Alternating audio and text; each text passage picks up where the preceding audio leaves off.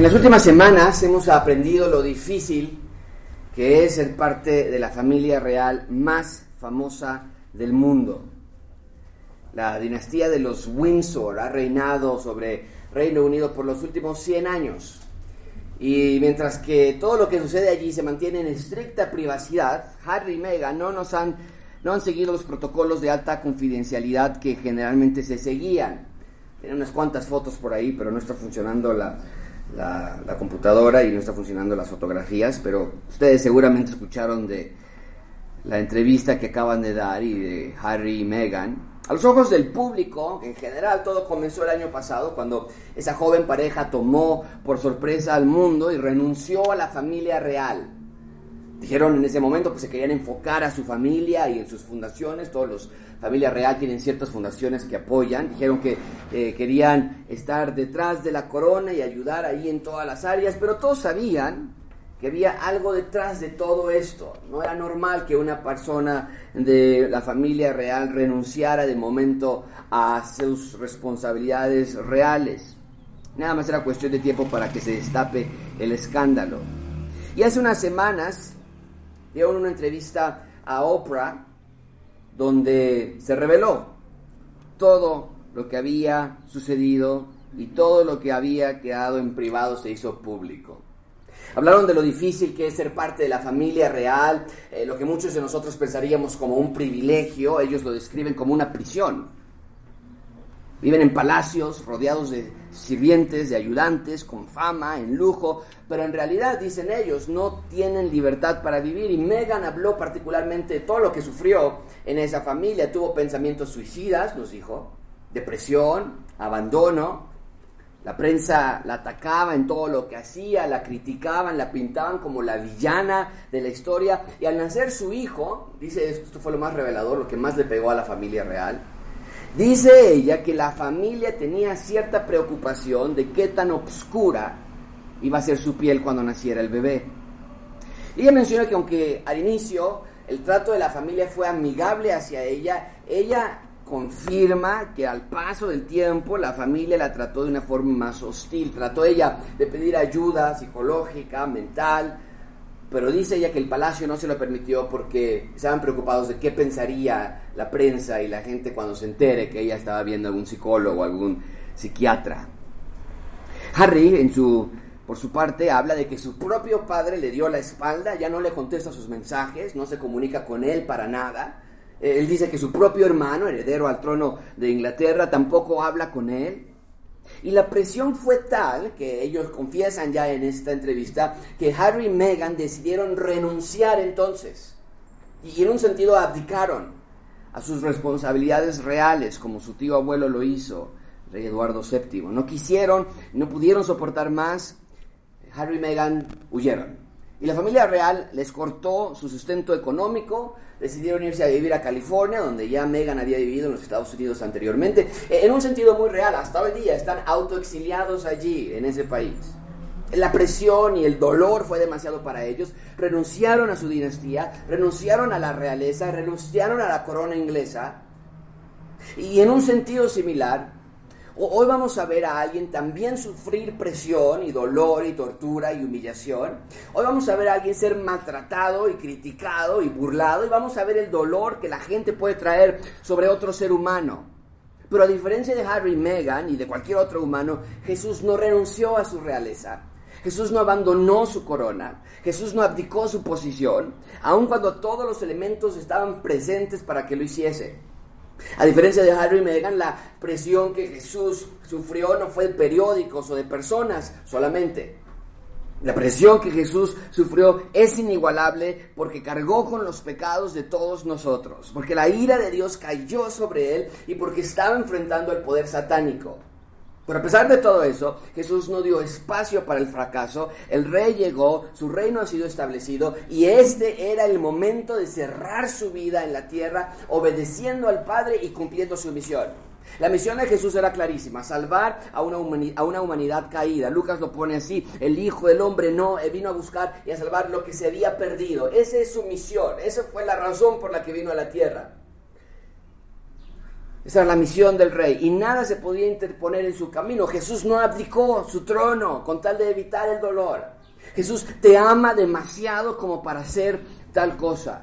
El rey inocente vino a dar su vida por los culpables. De hecho, es el punto principal de este sermón. Dios quiere que entendamos que el rey inocente murió en lugar de los ciudadanos culpables. Y lo más importante, de nuevo, el punto de estos versículos que vamos a estudiar, siempre mencionamos que el punto principal de sermón, ¿a qué nos referimos con eso? Si tuviésemos que dar un breve resumen de lo que se trata este texto, y no nada más cambiando las palabras del texto, pero ¿qué es lo que quiso el autor decirnos a través del Espíritu Santo? Es esto, que Dios quiere que entendamos que el rey inocente murió en lugar de los culpables. Entonces, lo más importante que es que Dios quiere que veas que fue por amor. Dios murió por nosotros por amor. Primero, un amor hacia el Padre. Jesús lo dijo en Juan 4:34. Mi comida, mi, mi, mi, manera de vivir es la idea. La razón por la que yo estoy bien es que yo haga la voluntad del que me envió y que acabe su obra. Entonces, vemos una necesidad imperante en la vida del Señor Jesucristo de obedecer a Dios Padre dentro de esa perfecta y armoniosa Trinidad, desde luego. Pero también Jesús murió por amor nada más al Padre, también murió por amor a nosotros. Lo hizo por misericordia y por compasión. Primera de Juan 4:19 nos dice, nosotros le amamos a Él porque ¿qué? Él nos amó primero. El amor de Jesús por nosotros es especial, amigos, porque es un amor que nació desde la eternidad, no porque nos conoció y luego nos amó, que esa es la manera en la que nosotros tratamos a los seres humanos, sino porque desde siempre Él nos ha amado y conocido. Pero mucha atención con esto, amigos, no quiero que pierdan de vista esto.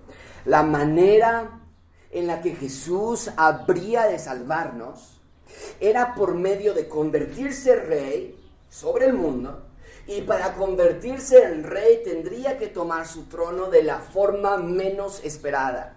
Los discípulos, hemos estudiado ya esto, creían que su trono iba a ser como el del emperador romano.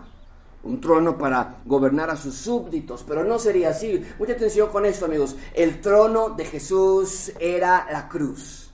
E-, ese fue su trono. Y tienen que entenderlo ustedes también. En la cruz Jesús se hizo rey. Y fue totalmente inesperado, porque los judíos no podían creer, no pueden creer hasta hoy en la actualidad, que el Mesías pueda morir. Es que es increíble, el Mesías es un liberador, no viene a morir. Pero ellos no pueden entender que el Mesías muera y que muera en manos de pecadores y que aparte muera a través de una cruz. La cruz era algo vergonzoso para los judíos. Hay temas tabús en todas las sociedades, ¿no es cierto? Que escuchas a alguien y hasta te hace ruido en los, en los oídos y dices, oye, es que no hables así, eh, qué vergüenza, qué pena. Este, eh, la cruz era ese tema para los judíos. Era lo peor que alguien pudiera recibir. Las familias no permitían que en la mesa o dentro de la casa se hablara de la cruz. La crucifixión era torturar a un criminal frente a todas las personas. Primero los desnudaban, Después los clavaban a la madera que ellos mismos tenían que cargar. Y eso era fuente de vergüenza y pena. Y los peores criminales morían colgados. Generalmente tardaban mucho tiempo en morir, a veces días. Y las aves de rapiña se acercaban al moribundo para, comer, para comérselo vivo. Insectos y moscas volaban acerca del cuerpo sangrado del crucificado, porque los torturaban, los golpeaban antes de crucificarlos.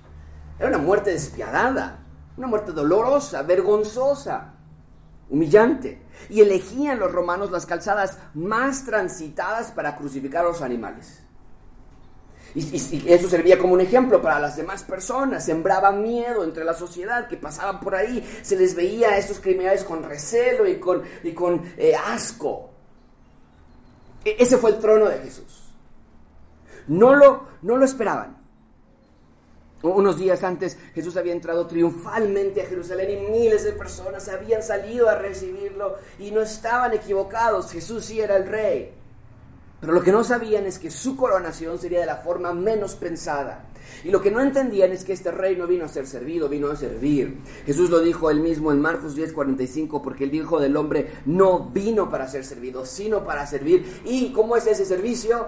A darnos salud. ¿O cómo es ese servicio? A darnos nuestros bienes materiales cuando se los pedimos. No, el servicio del rey es dar su vida por rescate. Ese es el poder de, de la cruz de Jesús. Jesús se hizo rey.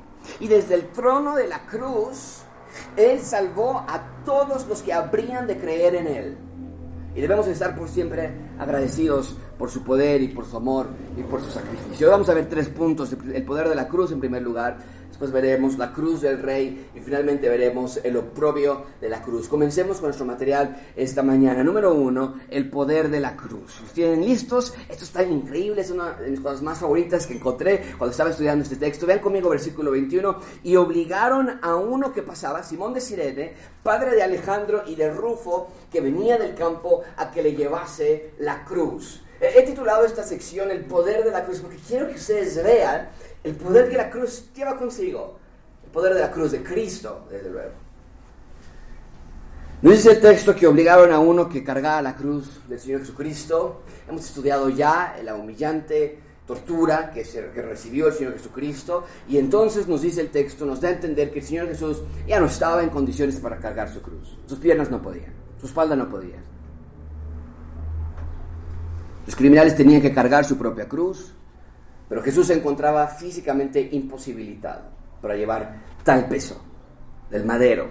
Pero mucha atención con esto, porque aquí hay más de lo que a veces eh, vemos en estos versículos, en este versículo particularmente. Vamos a pasar unos buenos minutos nada más viendo el versículo 21. El texto nos dice, versículo 21, que casualmente por allí un hombre llamado Simón de Sirene estaba presente. Ahora, Sirene es una ciudad del norte de África, lo que hoy se conoce como Trípoli, la capital de Libia, la actual capital de Libia. Y junto con los tres evangelios, cuando conectamos los demás evangelios, nos damos cuenta que Simón era un judío que vivía en Sirene, no de Israel, pero vivía en África. Y estaban de visita en Jerusalén porque recuerden que era el tiempo de la Pascua, todos los judíos iban a Jerusalén y estaba él allí, era un turista. Y ya les dije anteriormente que este evento, la Pascua, era el evento más importante de todos los judíos, porque recordaba que Dios había rescatado a Israel de Egipto cientos de años atrás, y todos los años los judíos iban a Jerusalén para celebrar este evento. Y Simón era evidentemente uno de ellos. Ahí venía tomando sus fotos, tomando sus selfies, comprando comida típica de Jerusalén. Era nuevo para él, no era de allí Simón. Y venía él a cumplir su responsabilidad de ir a recordar el éxodo que Dios había dado hace varios años. Y aparentemente de forma casual, los soldados lo ven y le dicen, hey, tú véngase para acá. Mira, Jesús no puede cargar su cruz, está imposibilitado, está muy débil. Tú cargas su cruz, no sabemos por qué. La providencia de Dios, desde luego, y en un momento se los voy a mostrar.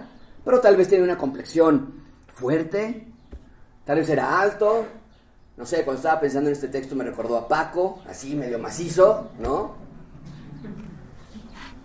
Pero por lo que haya sido, los soldados eligen a Simón para tomar la cruz del Señor Jesucristo. Pero amigos, no quiero que pasen por alto esto que es tan hermoso, porque este evento que los soldados elijan a Simón no sale fuera del control de Dios. Todo sucede para la gloria de Dios y dentro de sus planes eternos. Y desde antes de la fundación del mundo, Dios ya había planeado que Simón de Sirene estuviese allí de manera trivial o casual.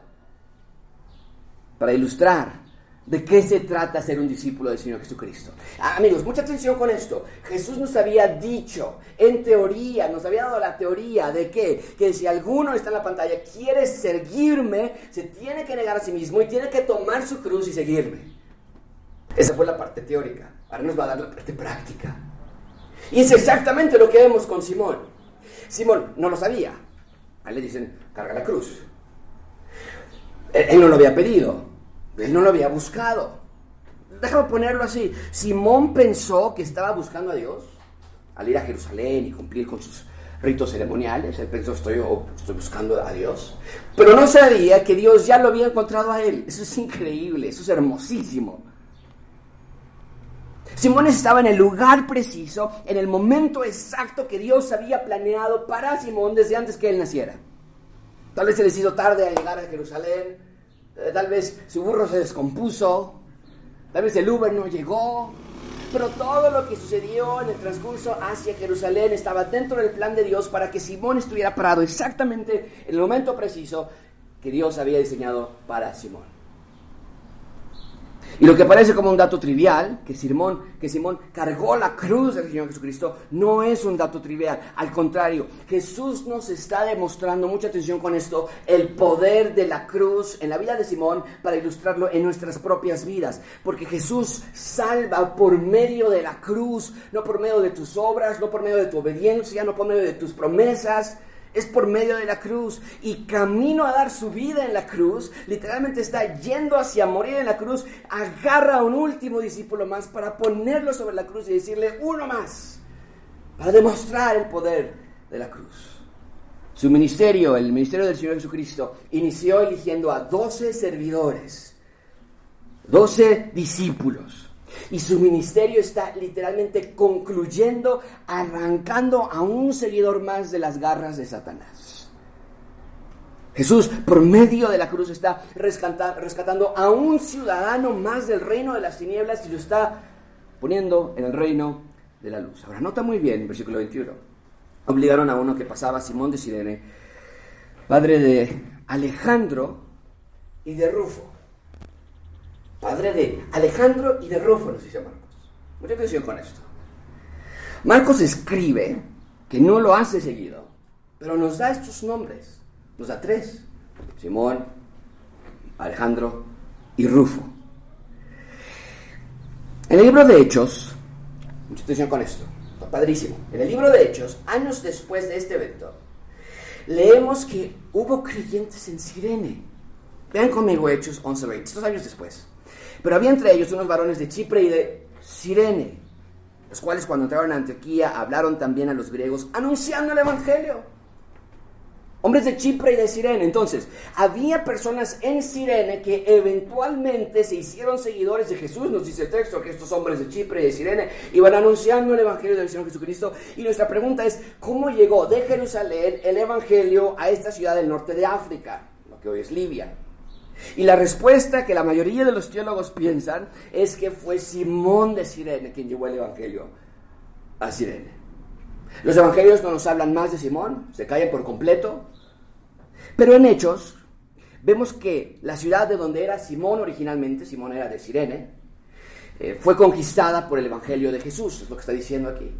Amigos, mucha atención con esto. Cargar la cruz de Jesús cambió la vida de Simón para siempre y puede cambiar la tuya también. Para Simón, para Simón cargar la cruz de Cristo le hizo ver. Eso es lo que, es lo que el Señor Jesucristo quiere decir cuando dice que si alguien quiere andar a pos de mí, tiene que negarse a sí mismo y tomar su cruz. Para él fue muy gráfico. Ver de qué se trata ser un ciudadano del reino de Dios. Amigos, los ciudadanos del reino de Dios no creemos en Jesús solo para que no nos vayamos al infierno porque nos gusta más la idea de estar en el cielo que en el infierno. Eso es un tiempo compartido en Acapulco o en Cozumel. No, no, no. Los ciudadanos del reino de Dios estamos profundamente agradecidos por el sacrificio de Jesús en la cruz. Nos sometemos a su reinado, nos sometemos a su poder, a sus instrucciones. Le queremos seguir y le queremos amar y le queremos obedecer. Es nuestro rey y le adoramos con nuestras palabras y con nuestras vidas. Los discípulos de Jesús le seguimos porque no encontramos nada más hermoso. Hemos buscado en todos lados y no encontramos nada más hermoso que la cruz de Cristo. Ahí Él nos demostró su amor y su pasión y su misericordia y recibió el castigo que nosotros nos merecíamos y sufrió para darnos vida y no podemos decir nada más que gracias Jesús por tu cruz. Tu sangre me ha lavado, tu sacrificio me ha transformado. Tengo vida plena, sí en un futuro, pero también en el presente. Eso es lo que pasó con Simón. Pero nada más se queda con Simón. Simón llevó el Evangelio a Sirene. Mucha atención con esto. Marcos nos dijo, en el versículo 21, que Simón tenía dos hijos, Rufo y Alejandro. Y es muy interesante porque Marcos está escribiendo su Evangelio a una audiencia muy particular. Marcos está escribiendo el Evangelio de Marcos a la iglesia que está en Roma. Mucha atención con esto, Roma. Años después, acuérdense, Marcos no escribió esto en el momento que estaba sucediendo todo. Esto se escribió por ahí del año 50, 48, 50 después de Cristo. Por lo menos 18 a 20 años después de que el Señor Jesucristo fue crucificado.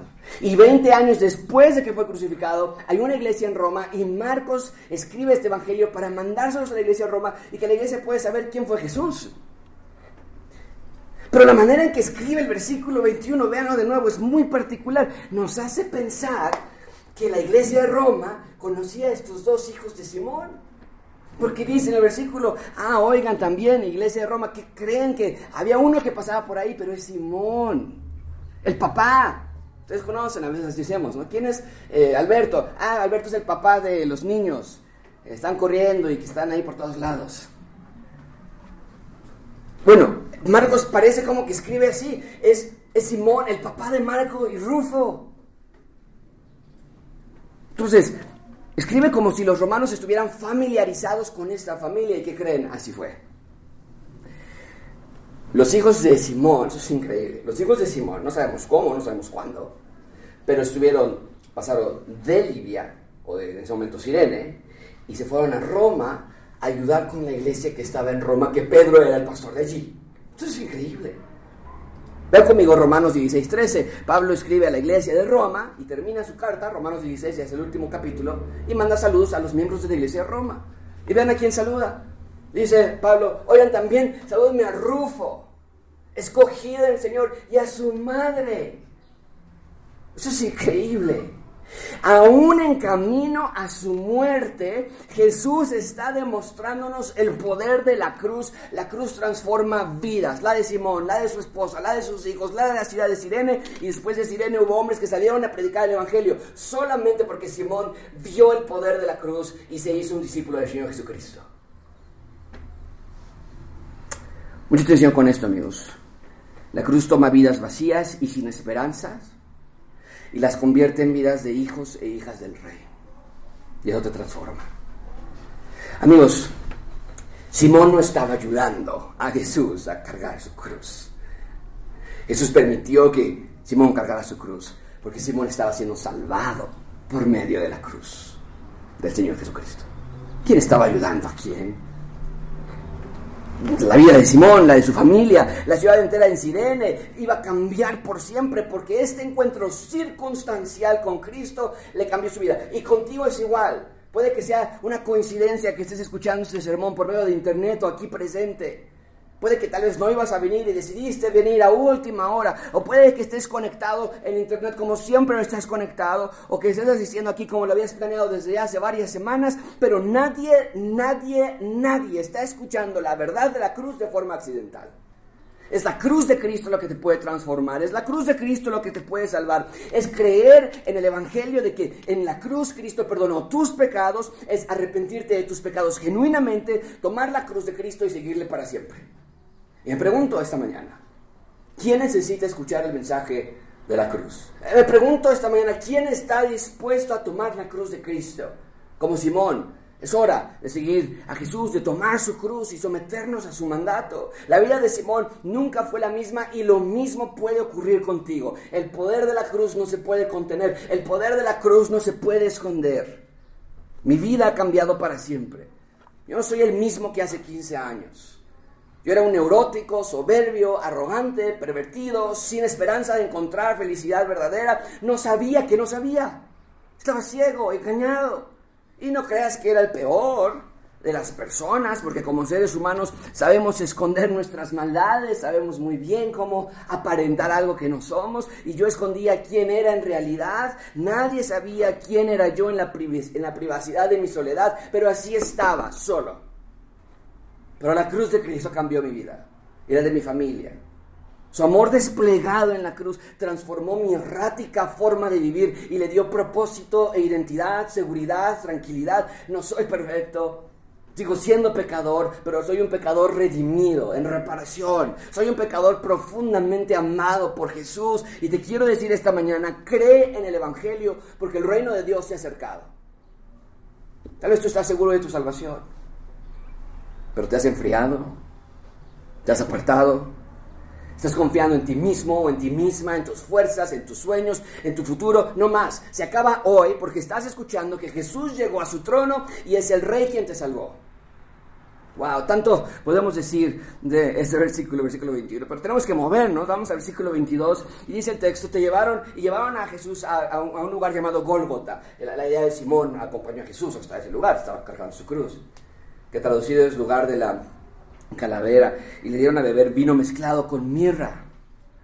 Mas él no lo tomó. ¡Wow!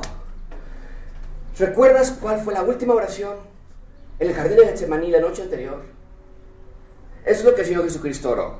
Véanlo por favor, está en la pantalla. Marcos 14. Abba Padre. Es una forma de intimidad con Dios. Todas las cosas son posibles para ti. Aparte de esta copa más, yo no, más no lo que yo quiero, sino lo que tú. Mucha atención con esto, amigos.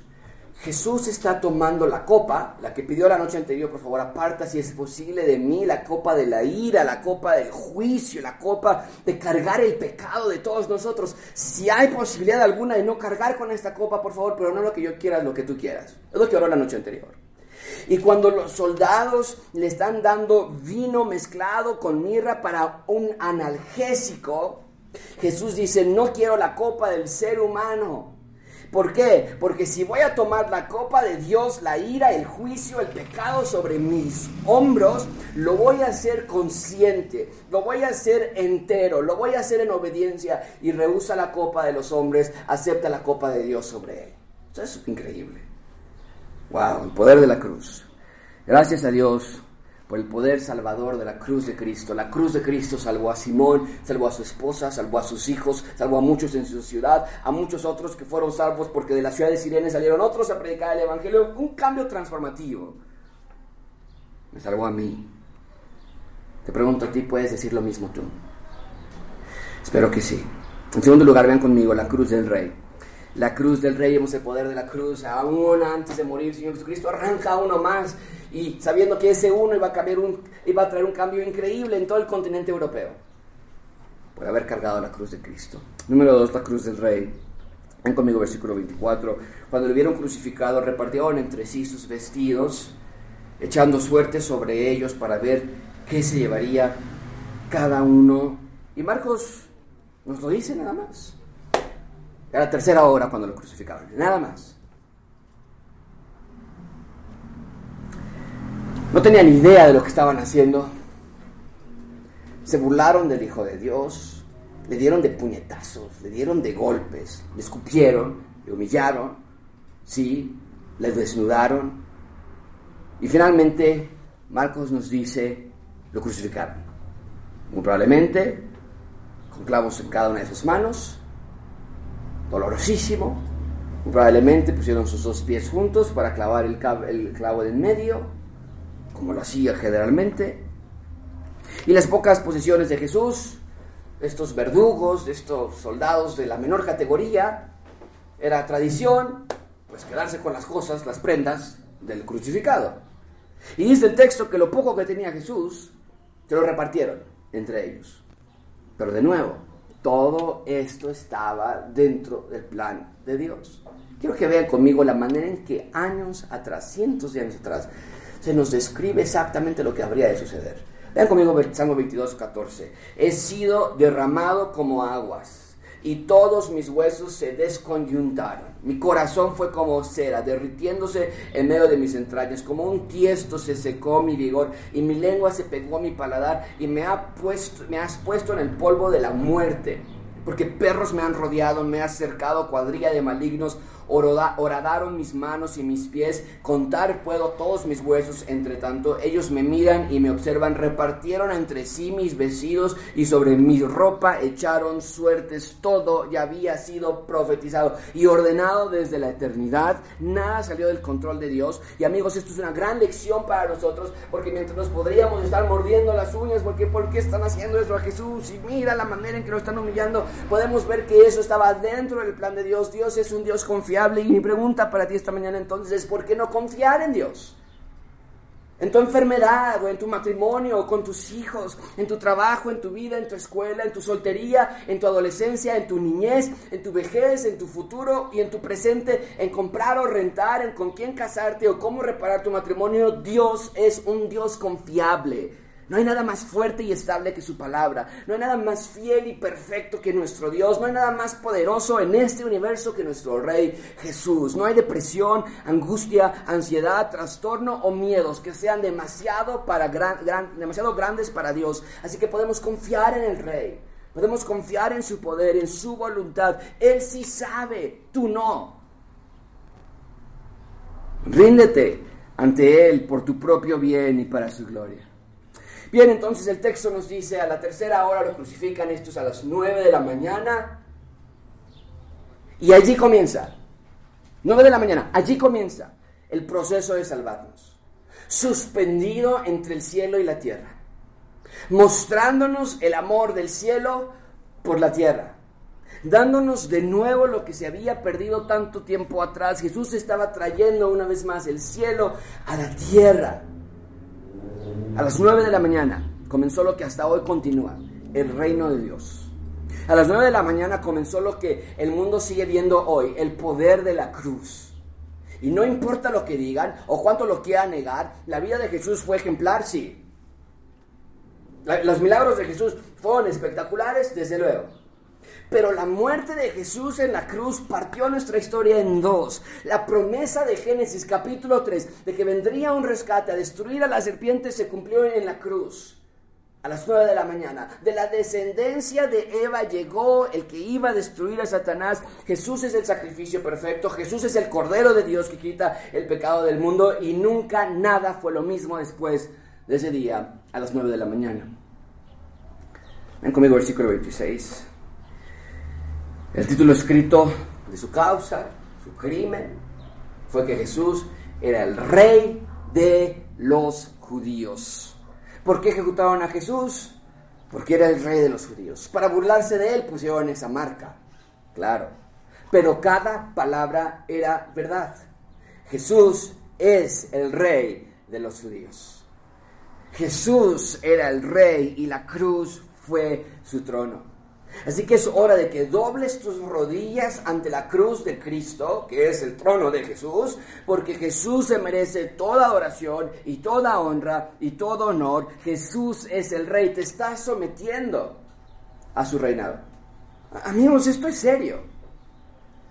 Porque no podemos leer el recuento de su muerte, como el que estamos leyendo hoy, y solo pensar a que está ese texto aquí para que ah, nos cause nostalgia. Pobrecito. Cuando leemos que Jesús es el rey de los judíos y eso es lo que pusieron como la causa de su muerte, debemos temblar con reverencia. Porque aunque ellos lo hicieron para burlarse de él, Dios permitió que le pusieran ese título porque Jesús sí es el rey y la cruz fue su trono. Así que nuestra responsabilidad es la de obedecerle y de y darle nuestras vidas. No podemos leer Jesús es el rey de los judíos sin que afecte nuestro corazón. Claro que debe tocar cada fibra de nuestro ser y debe hacernos desear, renovar nuestro deseo de ser fieles súbditos del rey. ¿Estás fallando en tu caminar con Dios, amigo, amiga? ¿Estás apartándote? ¿Estás dudando en tu corazón? De su control, de su poder sobre ti. Tienes ídolos en tu corazón que estás cultivando y que estás protegiendo. Dios lo sabe, amigo, y sabe que somos polvo. Pero un corazón contrito y humillado Dios nunca rechazará porque Dios da gracia a los humildes y Él es fiel y justo para perdonarnos y limpiarnos de toda maldad. Y todo gracias al inmenso poder de la cruz del Señor Jesucristo. Pablo lo dijo así en 1 Corintios 1:22, los judíos piden señales, los griegos buscan sabiduría, pero nosotros predicamos a Cristo crucificado. Para los judíos ciertamente tropezadero y para los gentiles ellos ni entienden, es locura. Pero para los llamados, así, judíos como griegos, el poder de la cruz de Cristo, Cristo crucificado es poder de Dios y sabiduría de Dios. Ese es el poder de la cruz de Cristo. En la cruz Jesús demostró su amor por todos los que habrían de creer en Él. En la cruz Jesús amó y amó incondicionalmente para que tú puedas ser salvo. Y ahora nosotros hacemos lo mismo. Vamos y predicamos el Evangelio de la cruz y amamos a otros como Cristo nos amó. Esa es la vida del creyente, ¿no es cierto? Amar a Cristo, amar a otros y proclamar su mensaje. Y si quedaba duda del poder de la cruz, Jesús disipa toda duda. Recuerden, se agarró a un discípulo todavía más antes de llegar a la cruz. Vean lo que va a hacer en los últimos minutos antes de fallecer, que vamos a estudiar la próxima semana. Él ya está colgado, ya está sufriendo, 9 de la mañana. Crucificaron con él también a dos ladrones, uno a su derecha y el otro a su izquierda. Y se cumplió la escritura que dice, y fue contado con los inicuos. Tal y como las escrituras habían profetizado, Jesús muere entre pecadores. ¿Recuerdas, nada más como un paréntesis, esto también está muy padre, ¿recuerdas lo que eh, la mamá de Santiago y Juan, y también Santiago y Juan, hicieron una, un plan entre ellos. Pero esta familia, Santiago, Juan y su mamá, ¿recuerdas lo que le pidieron al Señor Jesucristo? Lo estudiamos aquí en Marcos ya también. Pero te lo pongo en la pantalla para refrescar nuestra memoria. Llega la mamá y le dice, oye Señor Jesús, mira, es que te quiero pedir un favor.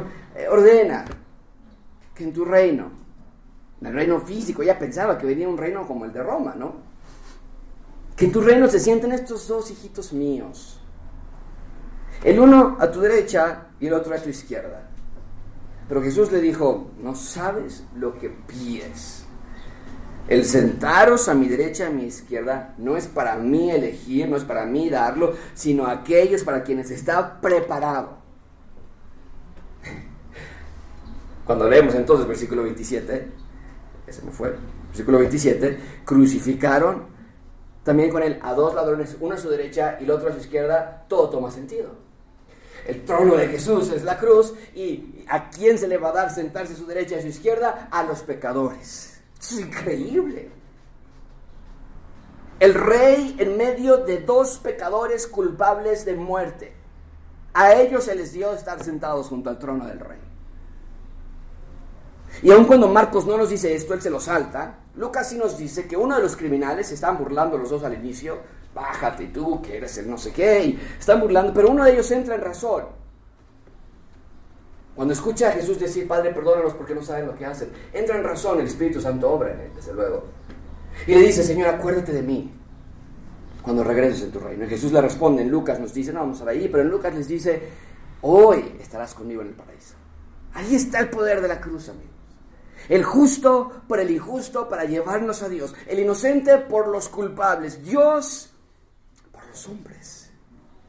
Y mi pregunta para ti esta mañana es, ¿estás seguro? ¿Vale la pena esta mañana asegurarte que eres salvo, que eres salva? ¿Estás seguro que el poder de la cruz te está transformando? ¿Estás recordando constantemente del poder de la cruz y de lo que Jesús logró allí? Eh, gracias abundante, examina tu vida y vive constantemente agradeciendo y agradecido a Dios por el poder de la cruz de Cristo.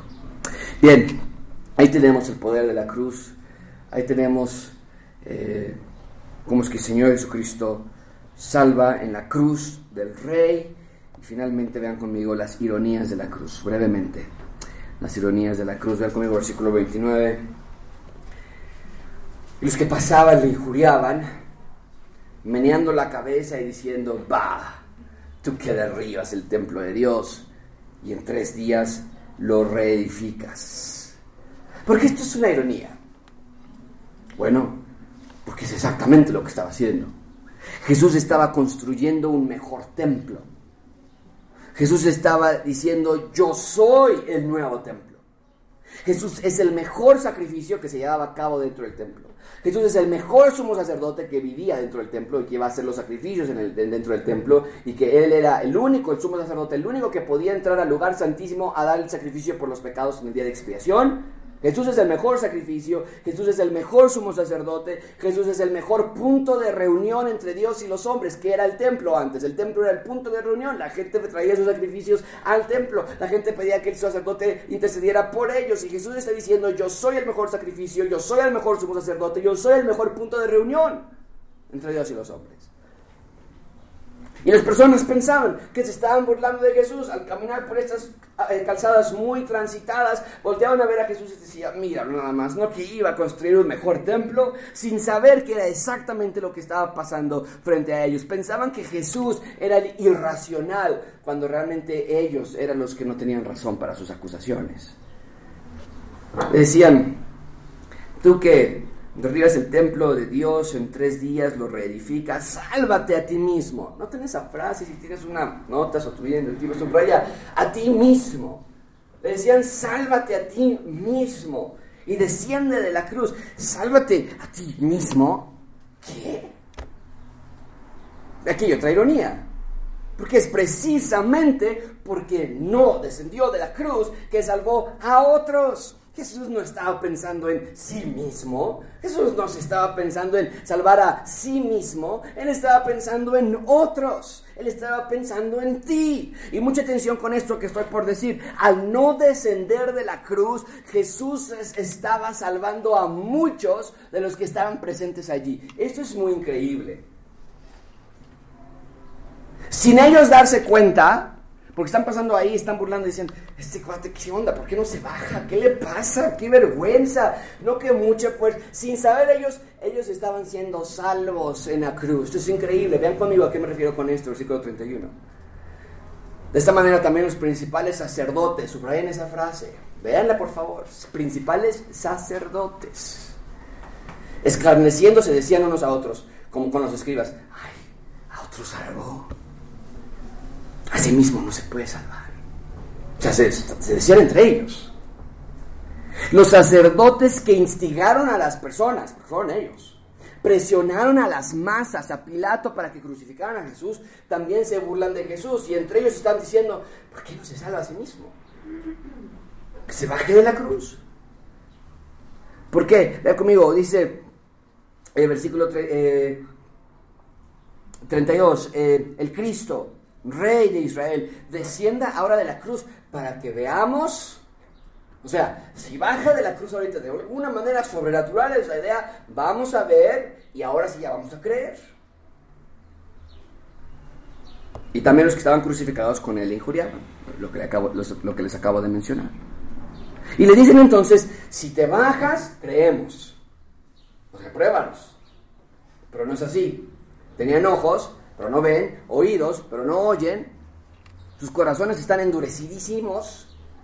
Pero aún con todo ese odio contra Jesús, Jesús está en la cruz y los está viendo y él sabe, estoy salvando a muchos de ustedes. Y así fue.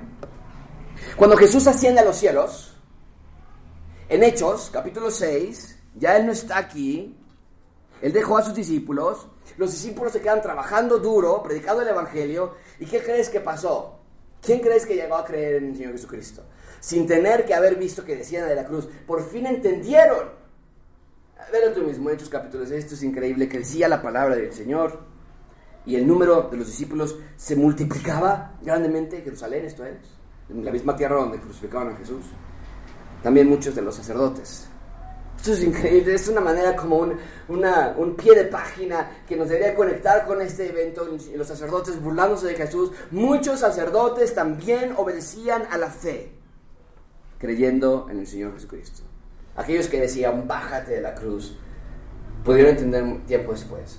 No, qué bueno que no descendió de la cruz, porque ahí nos estaba salvando a nosotros.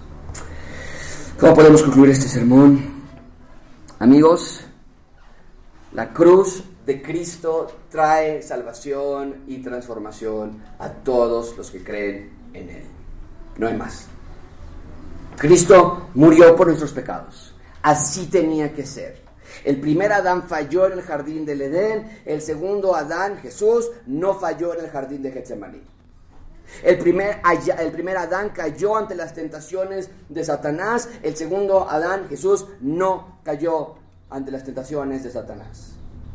Y de nuevo, como Adán y Eva lo tenían antes de haber caído, de nuevo en Cristo podemos tener comunión, compañerismo, comunicación con Dios.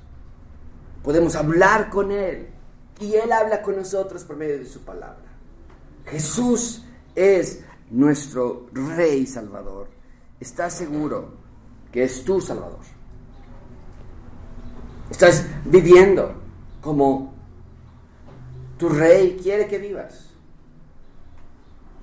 Estás dejando que Jesús reine en tu vida o tienes a alguien más sentado en el trono de tu corazón. Así que examina tu vida, porque la cruz del rey se levanta en lo alto en este texto para recordarnos que Jesús es rey y nosotros somos sus súbditos. Vamos a orar.